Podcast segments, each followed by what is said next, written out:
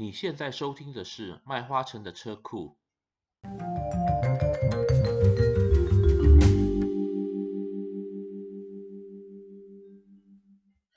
各位好，欢迎来到麦花臣的车库。我每一集都会邀请一些车界的高手来这边跟我们聊天。今天我们再度请到是机械工程达人 Charge 来跟我们聊聊丰田新一代的超跑牛魔王 Supra。哎，Charge，我问你一下哈，我刚刚看了一下我。我总觉得这一代新的 Supra 输出规格好像比较逊色诶，我们等了十七年重返，感觉好像雷声大雨点小。如果跟新的 Nissan GT-R 跟 Honda NS 比起来的话，你是不是觉得这个好像有点，好像有点呃又应付了事的感觉？你觉得呢？哎，其实这个牵扯到一个 Toyota 战略的问题，这一点我现在讲的可能跟车子本身比较没有关系啊。嗯。但是呢，我必须讲，这里会是一个非常值得各位车迷去观察的点。什么意思呢？因为 Toyota 明明知道 Supra 这个车啊。量产，他自己重新开一套所有的模具、芯片、书箱开发，对他来讲绝对不划算。嗯，可是呢，Toyota 的这个社长丰田章男呢，其实他本身是是一个非常热血的车手。对，你看他自己还会去跑 Nürburgring 二十四小时耐久赛，是，而且是以假名的身份，但是社长本身亲自下去开车，所以他其实很深知一台车的好坏与否。是怎么样？嗯，他不像有些董事长是不太比赛的 这样的。对，看数据。他们就大概这样讲，您知道的。那，但是为什么说他不是应付了事呢？嗯，因为他这样子共同开发的时候，他只是把开发成本降低，这是第一点。那他可以让这个车复活。第二点，其实是很多人其实都已经观察到，但是事实上还没有注意到细节。这个可能是 Toyota。这个内燃机跑车的最后一代哦，这样怎么说呢？嗯，未来其实如果你说真的要 sports car，以我的技术观点来看的话，什么 sports car 全部都会电动化，真正以后所谓 super car、hyper car 全部都会电动化，最多只是外挂内燃机或者什么燃料电池做辅助充电，嗯，但是这种车一定会全部电动化。为什么？电动车只要调整的好，它根本是天下无敌。因为它从零转速开始起来，只要一开始动，扭力就是最大值。嗯，没有任何内燃机可以赢得过这个电动马达。没错。所以事实上，如果以超跑跟 hypercar 的观点来看的话，我的未来展望是全部都会电动化。嗯。所以这一代他再去开发内燃机，在这个电动跟内燃机切换的时间点，Toyota 去开发内燃机其实是非常不划算的事，所以我觉得这个是他们整个总体战略做了一个很聪明的选择。就像他那个计划主持人也有在被某些媒体记者问到说：“哎，听说你们还要复活 Celica NR2？” 对啊，对不对？那那个那个总总工程师不知道是有意还无意的就想：“嗯、啊，我要如果要复活 NR2，我就去找保时捷就好了。”诶那是代表说已经开始了吗？哎，其实是有可能的。为什么我这样想？他只要去找七一八就好啦。七一八对。后四缸涡轮增压，刚好跟拿出的车格基本上料都一样，而且又是很好的车身。他只要把整个构型跟他所需要想调整的调整完了，哎，就成拿兔了。哇塞，穷人版的保时捷。对呀、啊，这个我们可以期望一下。我也很希望能买到这个 Toyota 版的保时捷，又便宜又好用啊，对不对？以后至少保养费用会比保时捷便宜很多。嗯，嗯，嗯。第二个，最近他又讲了一些话，在媒体界引起很大的风波，就是他就讲新八六现在正在开发中。对。而且八六的操控会比 Supra 好。对啊，这这怎么回事啊？这一句话就其实就代表这个人。或者是这间公司的一贯战略的目标其实是很清楚的，他们是借由这一次的合作呢，去学习欧洲车的这些设计的美感精神，然后回来创造自己真正想做的东西。还有，我就讲了电动马达跟引擎切换的年代，他其实并不想再花太多钱在内燃机上。嗯嗯。所以你看，他新的米莱未来二第二代。嗯哼，米莱在加州好像有发售吧？我对啊，我开过啊，Fuel Cell，嗯哼，那个是 Fuel Cell 的，对，那是第一代的产品。但是我必须讲，Toyota 是全球车厂第一个把 Fuel Cell 放到车上试售，不管它是实验性试售或怎么样，嗯哼，代表 Toyota 其实从来没有离开电动车技。哦，他对电动车技的发展发展的战略其实是非常清楚，只是他不会像我这样对外大声嚷嚷。那对啊，没办法，反正小弟没差啊，我可以把他目的目标讲破，啊，可以的。但是，所以现在看起来呢，这一代只是在过渡期，在学他们想学的东西。哦，这样啊，这样。嗯，所以以一般的车迷的眼光来看，就会觉得啊，你为什么不做个二 JD 的后继引擎？为什么不去做个什么？但是我必须讲呢，现在 Supra 还是让人蛮惊艳的，他还是把 Supra 原有的一些精神，FR 啊，对 FR，然后直列六缸一些特征都有保留下来，我个人是觉得还是蛮不错的啦。嗯嗯。因为像很多东西，如果仔细看，你会觉得它真的并没有大家想象的那么差。你像它。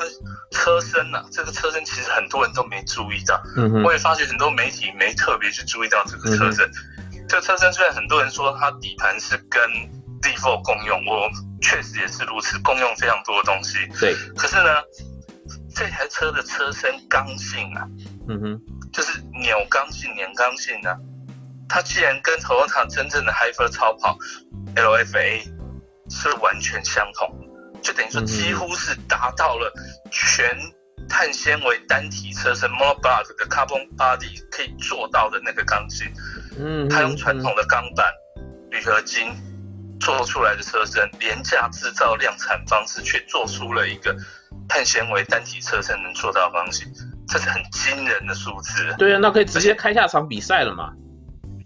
基本上这台车身是个宝，我只能这样讲，很多人都不知道。但是我必须讲，这个车身基本上是个宝。为什么？它真的刚性是非常的优异。第二个，它的刚性数值如果跟八六现行的八六比是两倍，哇，是百分之两百的增强，所以这是很惊人的。嗯，然后还有一个第三个数值，可能很多媒体从来不会去注意到，台湾媒体大概也不知道这资料。嗯哼，新的六缸的这个 Supra。它的整个总体的重心高啊，嗯哼，是四百六十一 millimeter，嗯哼，但是这个跟八六所谓公称，八六发表当时所说出来，八六号称水平对流引擎嘛，嗯哼，引擎重心很低嘛，对，但是它的重心高是多少，你知道吗？不知道，四百六十 millimeter，意思就是说，Supra 是 Supra 只比它高一 millimeter，对啊，那是跟那个 Boxer 是差不多了，对，几乎一样。它的轴距比八六还短，只是各位车迷可以去找一下。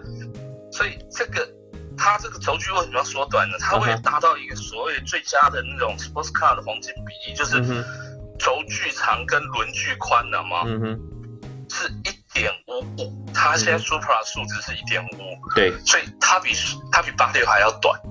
哇塞！两台停在一起的时候，你会发觉明明是。车格应该更大，对啊对啊，等距规格大的。轴心距真的是轮距是比那个啊不不轴心距，对不起我说错，轴心距真的是比八六还要短。嗯嗯嗯，所以这个都是他真正在用心的一些细节啊，只是说大部分的车迷应该很难去看到这些地方了。是啊，嗯，那他直接我记得那个 Toyota 的总工程师哦，那时候发表会曾经有讲过。他们希望打造是一辆充满驾驶乐趣的纯跑车，而不是只是追求动力数据和赛道单圈。这好像有点暗喻这种拐着弯在骂那些在鲁柏林那边拼命在配单圈的车子。你觉得是他们是故意避重就轻呢，还是真的就是所有有什么隐藏的秘技在里面呢？一半避重就轻，一半是也没有隐藏。怎么说呢？嗯拐着弯骂了是骂了，可是事实上，你看最近的一堆美国的 YouTuber 或欧洲 YouTuber，对，把 Supra 跟同等的对手 N2 Competition 啊嘛，对对对，拿去赛道跑单圈哈，嗯，Supra 基本上都会赢。对啊，不输哎，我有看到一些影片，还蛮厉害的。对啊，哎，N2 Competition 马力还更大，但为什么在赛道上却跑输 Supra？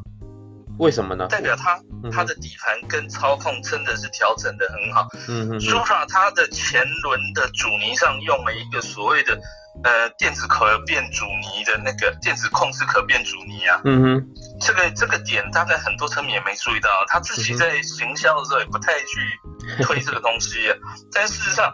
这个东西其实反应很快，它的那个整个应答的那个反应速度是超过零点零一秒。哇塞！那光前面这边的前轴荷重转移控制的好的时候，嗯哼，整台车转向特性会非常的灵敏，而且变很很犀利的嘛。嗯，对，就是很犀利，但它后面却没有电子控制可变阻尼哦。嗯哼哼。所以它非常妙的是它只有前面的有，所以这个是 Toyota Supra 真正有花精神在操控上。但是这些细节他有隐藏着，但是他没讲，所以我觉得那个总工其实说的也是蛮客气的啦。嗯、对，就是典型日本人回答，就我会点出来，但我会告诉你为什么。嗯嗯嗯嗯，还是这样藏了一手。他在前轴上面跟整个底盘的料上是花了很大的精神在做。嗯、那动力系统上呢，我也不得不讲，BMW 这颗新的呃 B 五发 B 三十型的引擎啊。对。真的是蛮有趣的啦。嗯，YouTube 上也可以找到美国的改装店家在拿到车的第一时间，知道吗？嗯，就把这颗引擎拆解的完整记录影片。哇，我也看过那个影片了，但是我也必须讲，嗯哼，哎，BMW 这颗引擎确实设计的蛮有趣的，跟日本人传统设计概念完全不一样。嗯哼哼。但是我觉得比较有趣的点就是它的所谓的连续可变 bar lift 系统嘛，嗯哼，就是它的进气门是连续可变的。对。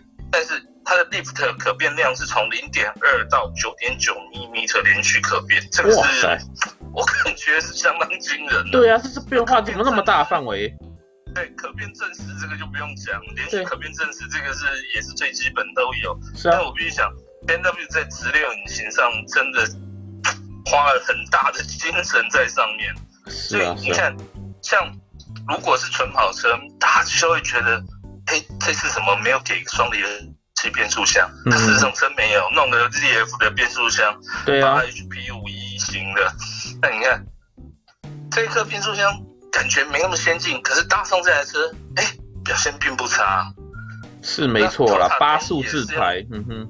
对，Toyota 也等于就是这样用这个点在转。我自己跟错 BMW 在说，因为他毕竟是跟 BMW 合作嘛，他不能把一些 BMW 不好的点直接讲出来嘛。嗯哼哼。他就只是告诉说，哎，你看我用你的引擎，我用你的变速箱，可是你用 M2 Competition 调出来，你看 M2 Competition 马力还比我大，但在赛道上你会比比我快。你除了在在无限速高速公路上比我快以外，其他地方你会比比我快。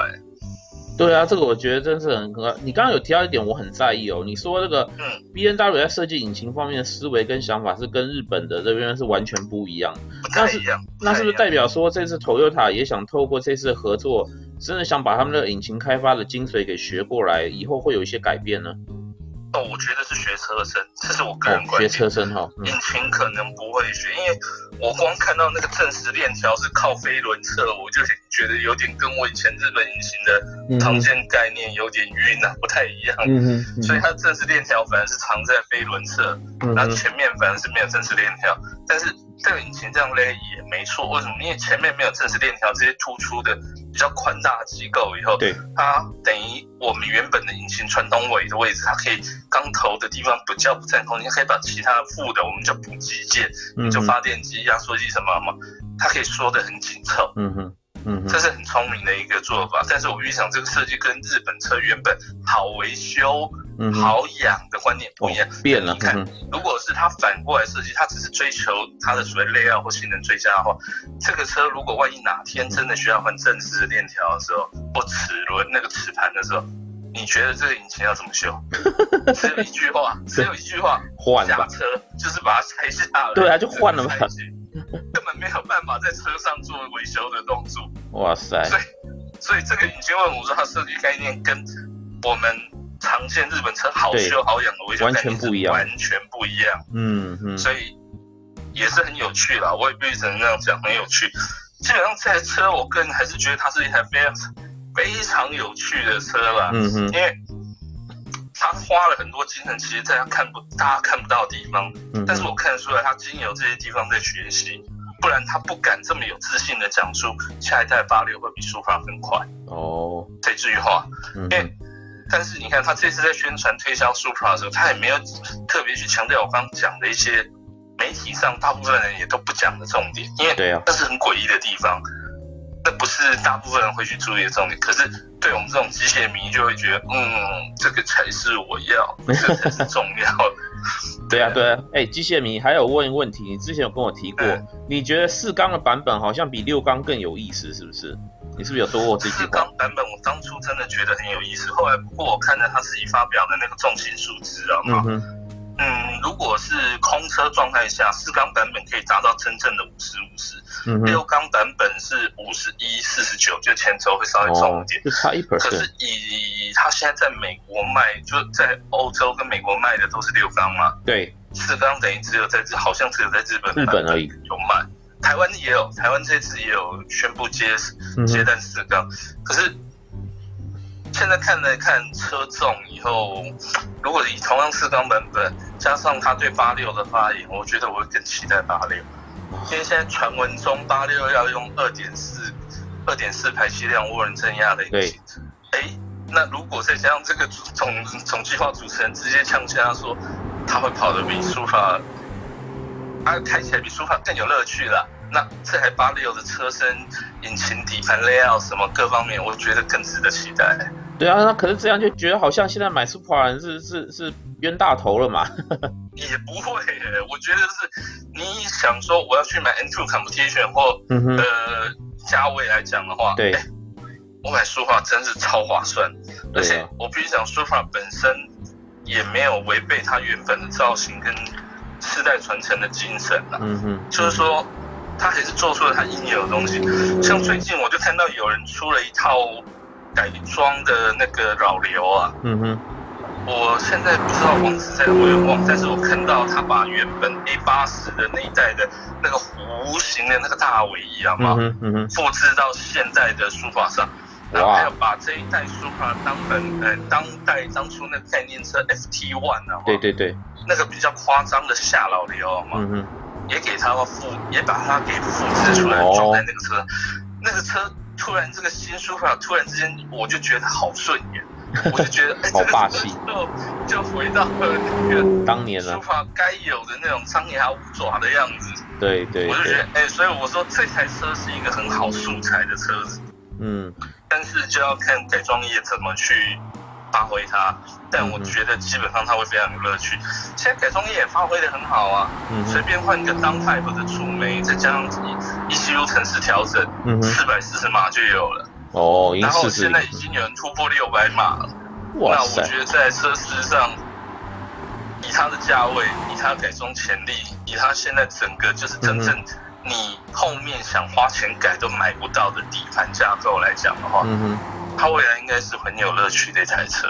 嗯，我们以前呢、哦，常常把这个什么叫做东瀛四大天王啊拿来比来比去的啦。当然免不了，既然是叫 Supra 的话，还是会有的人会去跟这个所谓 GTR 跟 S NSX 相提并论。以你观感，你刚刚说这么推崇它的这个底盘方面，你觉得跟另外两个超级跑车来比，日本超级跑车来比的话，是不是还有胜算呢？嗯，我觉得已经是完全不同调性的产品了。怎么说呢？嗯、因为当初 R 三五 GTR 的时候也归也还好，是那个水野和敏先生呐、啊，对，有在底盘的那个加强上做了很大的坚持。嗯，像当初他就在为了那个一根 cross member 一个横梁上的增值上了嘛，嗯哼，生产单位一直说。我不要做这个衡量，因为这个衡量太难生产了。然后怎么样？嗯嗯、就虽然何敏先生会说服他们，嗯、他就做两台试坐车，一台是没有那个 cross member，一台是有，哦、然后让持反对意见的人直接上赛道上去开。嗯，开回来以后直接问他们，你们觉得有没有差？嗯、然后用这样的方式去说服他们，才把那个 cross member 给做起来。就是。嗯这就代表一件事，其实日本本也有注意到说，车身其实是很重要的一环。以前他们可能对车身方面真的没有欧洲车那么好。对啊，对啊，以前就是让我们开起来就是觉得比较扎实。哎、欸，对对对，没错。刚性好，哎、欸，这个真的是每个消费者都会感觉到。一定的。如果屁股敏感一点，可能连车身扭曲都感觉到。嗯，对。所以。这个可是我们那时候就会发现到，欧洲车确实比日本车在刚性或各方面特别好上很多。对，那我觉得 R 三五的这个事呢，也刺激到为什么早上说法这次就干脆整盘打掉重练，就是说，我不要再拿我的概念跟理念去设计车身，我直接去跟欧洲人学吧。嗯嗯嗯，这方面还是欧洲强。对，所以我觉得这台 Supra 有达到它的两个战略目的。第一个，嗯、把这个车名复活；第二个，他把他该学的也学起来。嗯、那第三个，为什么我说他这一次学得到呢？嗯、因为这个生产基地不是 BMW，这个生产基地是在奥地利的 Magnus Stylus。嗯哼。啊，这个呢，小弟有个学弟，现在之前正在那家工厂上班。哦，这样子。所以我知道说。这台车的一些小故事啊，哎、欸，快说快说，哎，呃，没有啊，这个有些不能讲，这个会害人。但是我只能讲说，我知道说他们确实利用这个东西派了一组人到那边去学了很多。当然，这个都不会在媒体前讲，嗯哼，嗯哼，也不会在宣传的时候拿出当成宣传资料。可是，所以我为什么觉得这个是他达到他想要的目的？嗯哼，OK 的，我觉得很好，这是非常好的精神，因为把自己的体力练好。技术练好，去挑战全世界。嗯、所以我觉得，Toyota 这社长对车的概念，其实还有他怎么想要推进 Toyota 能学习的这个方向，他其实很清楚。嗯、然后他也指派了很清楚他需要方向的人在努力学习中。嗯哼，所以。我从以前我必须讲，我蛮讨厌 Toyota 品牌的车。对呀、啊，我很难想象我们现在在聊 Toyota 哎，真的是。对，我以前是很讨厌，因为我觉得它的车就是属于中规中矩，不会坏，但是就是没个性、没特色，怎么样？可是我必须讲，丰田章男社长上来以后，我现在觉得整个 Toyota 的方向跟。都在变，哎、欸，真的，我有这个感觉。嗯，Supra 真的可能是一个头号的代表作，后面可能会有陆续让我们更惊艳的车子出来。我觉得值得，非常值得观察。你是说 Celica 还是 MR2 吗？据说都要复活。然后，就我们刚刚聊的八卦传闻中的，搞不好以后我们看到 Toyota Proscia 的 MR2。也是有可能的，对不对？哇，咱们很值得期待嘛，对不对？对啊，我想想，哇摁麻兔跟 Porsche 有有血缘关系，那太兴奋了嘛，好嗨哦！这个值得期待。这个虽然说是总工程师无心的一句话，但谁也不知道到底是不是真的会这样走。嗯嗯嗯。那你觉得 Celica 的？那 Celica 的可能性呢？Celica 可能性，我反而觉得稍微低一点。为什么？嗯哼，因为。它是典型有点像苏巴路以前的，嗯哼，前置引擎四轮驱动架构。对，那唯一有可能的话，我个人推测啦，嗯哼，因为 Toyota 现在拥有苏八路百分之二十的股份，对，所以有可能的话就是循八六模式，那本身苏巴路本身 WRX 独立成一个单独车系嘛，嗯哼，嗯，但是它还是典型的前置引擎四轮驱动车种。那他以前也出过二二 B 比较短轴的版本吧，嗯哼，所以有可能到时候就是出发路出 WRX 四门的，这 Toyota 可能是出双门短轴的 Celica 版本。哦，这个是我个人觉得比较可能性较高的一条路。嗯哼，嗯哼，嗯，啊，反正咱们就当八卦聊着聊着聊着，哎、欸，这才有意思啊。嗯哼，对啊，也会蛮有乐趣的，期待一下，就是这样。是啊，因为有关于这个过去什么 MR2 跟 Celica 复活，其实已经不知道传了多少年了。那真是一样，就是好像都后来都传没有下文。但就像你讲，一些丰田章男这种所谓性能狂出现之后啊，确实 Toyota 我真的感觉到很多改变，不光只是性能这部分，我觉得连设计外形方面都比比以前来讲更有看头了些，对吧？是，真的是这样，连最佳最保守的家庭用车，对啊，Camry。那种看起来好凶哦，我都觉得。我有一天就在路上看到那个五门掀背版的卡罗拉，我就说哇，这车还蛮漂亮，就一直哎，怎么是 Toyota 的标志？我第一第一个感觉，我觉我以为是 Mazda 的那个马三。确实，他们现在跟马自达交叉合作。哦，对了，咱们聊 Supra 就顺便闲聊一下。可能传闻中会有一台，传闻中的还是传闻中，哎，据说就是说以 Mazda Sky Active X 六缸，嗯哼，Sky Active X 传说会有一颗六缸的引擎直六，然后到时候 Mazda 可能会以那一台作为一台新的。直 FR 的那个有点像是旗舰型的跑车，那就叫 i seven 嘛。的车出来，但是呢，但是呢，嗯，也因为它跟 Toyota 合作的关系，对，据说、嗯、那台 Mazda 会用 Toyota 的 FR 的车身底盘结构，等一下就不用再去花钱开发一个车身了。反正这个都车界八卦，因为反正他们两个现在也有合作，而且合作的还蛮好的。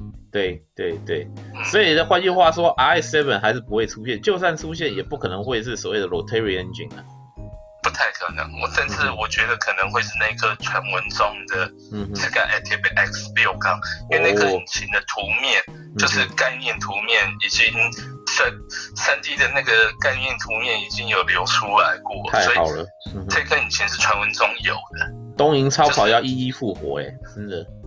嗯，对，但是等于这个复活方式，你看大家都是借力使力，像你像这样完成独立开发的越来越少。嗯哼，对，你看，如果说传闻中这一台新的直六的 Mazda FR 跑车会复活的话，嗯哼，那你看它也是自有开发引擎，然后去做那个用 Toyota 的 FR 架构的底盘。对，据说这颗引擎到时候也会提供给 Toyota 使用。嗯哼，嗯哼。对，那我们再回归一下的话题，有关于这牛魔王这部分，我还有一个疑问，就是说，其实大家真的很在意啊，尤其是美国这边，我一一堆那种性能车的朋友，一一一说说到那个八数字牌，就说谢谢再联络了，然后讲说他们就觉得说，实在是一忍再忍，实在是忍不住了，为什么现在日本推出一台台超跑都是这种？不是手排车的这种设定呢？你你你觉得？手排车就跟我们上次聊的一样，其实现在手排变速箱存在的价值越来越低啊。对，因为你说这台舒法好了，就像刚刚讲，已经在节约，我的推测已经在节约开发成本，对，对不对？因为这种车总销售量一定很低，它不像 Porsche 本身就是一直靠做超跑为活的厂家，嗯、所以它如果现在要去弄一个 FR 的变速箱，嗯、对淘汰来讲，它要留用到其他车机会几乎等于是零。哦，除非像他国内的一些那种高级轿车，可你看这些高级轿车会买手排的有多少？对啊，越来越少。是零啊。对，没错。所以。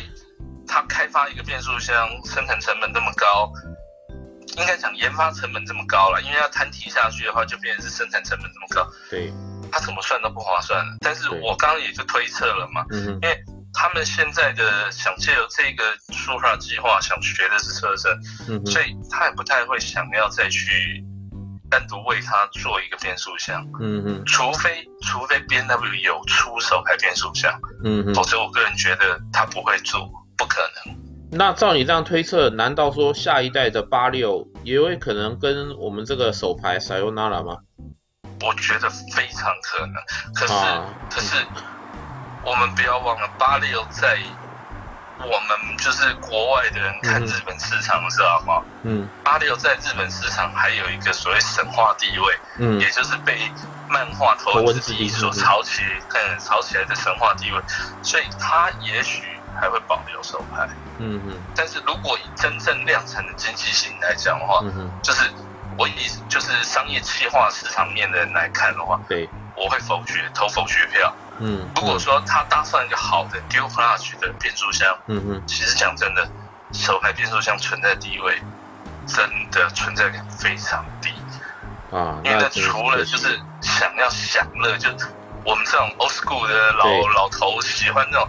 喜欢档次小踩离合器的那种感觉了嘛，对啊，对，那是一个 feel，那个其实跟速度没有关系，速度反而是 Dual Clutch 的快，这我不得不承认是。你要说速度，电动车更快啊。对啊，我刚刚也讲了，所以我为什么就讲出了一个应该一般媒体很少讲的观观点，就是为啥要超跑？超跑就全部电动车就好了，干嘛那么麻烦呢？那样好无聊啊，还要先弄引擎，对不对？对啊，可是搞老子我就是不爽啊，那就没办法。但是这个就是商业企划跟真实的我们觉得合理的价格上会有不同的争议哦。嗯那还是一样，谁付钱我就计划给他那个付钱的买单。对，市场上的消费者现在有钱买这个商品的族群是长怎么样，我就做给你。可是未来你说这些消费者观念不会变吗？不知道，对，可能是个大问号。搞不好他市场调查起来，他可以接受电动车，因为反正超跑我也不是天天开，我是偶尔开出去跑跑啊。然后我丢在那，我长期丢着，我还不用花精神去照顾它，因为充电就好了。对对对。哎，搞不好反而更符合超跑的使用环境。为什么？因为没有人天天开超跑去上班的。对。对不对？那这个时候这种东西有没有可能产生？有可能的。是的，就像你讲的嘛，现在呃，那个 Toyota 一直没有放弃电动车这一块嘛，所以有可能。没有。对啊。所以他从来没有在电动车的领领域里面落后过。嗯哼。你看他的 Hybrid 卖多少？对对。所以如果你以 Toyota 的技术能量来讲，他要做一个跟 Tesla 同样等级的车，很难吗？不难。我觉得根本不用质疑耶。对啊。真的一点都不难。只是时间点的问题。对，只是他现在觉得，就他们的商品计划或总体战略，觉得这个时间点还没到。嗯。咱们先不做。但你说他没能力做吗？他绝对做的比特斯拉还好。对啊，他们比特斯拉还有钱呢，他们。对啊，他绝对可以做的比特斯拉还好，你放心哈。没错。所以我觉得这只是他们总体战略的问题而已。了解了解，这样听起来，这个 Supra 还真的是颇有几分意义啊！它不是只是一个十七年后一个神话重返，它还代表说丰田未来迈向所谓新的汽车版图的一个象征意义哦。对，企图性，嗯、我必须讲，这是丰田商人的企图心。但一般媒体大概不会去讲，像我这么疯狂讲到这样，所以才要找你。观察 到是这样。嗯嗯，好，那我们就谢谢 Charge 今天跟我们这个披露这么多。喜欢我们的节目吗？喜欢的话一定要订阅哦，我们的 Facebook、YouTube 还有微博上面都找到我们哦。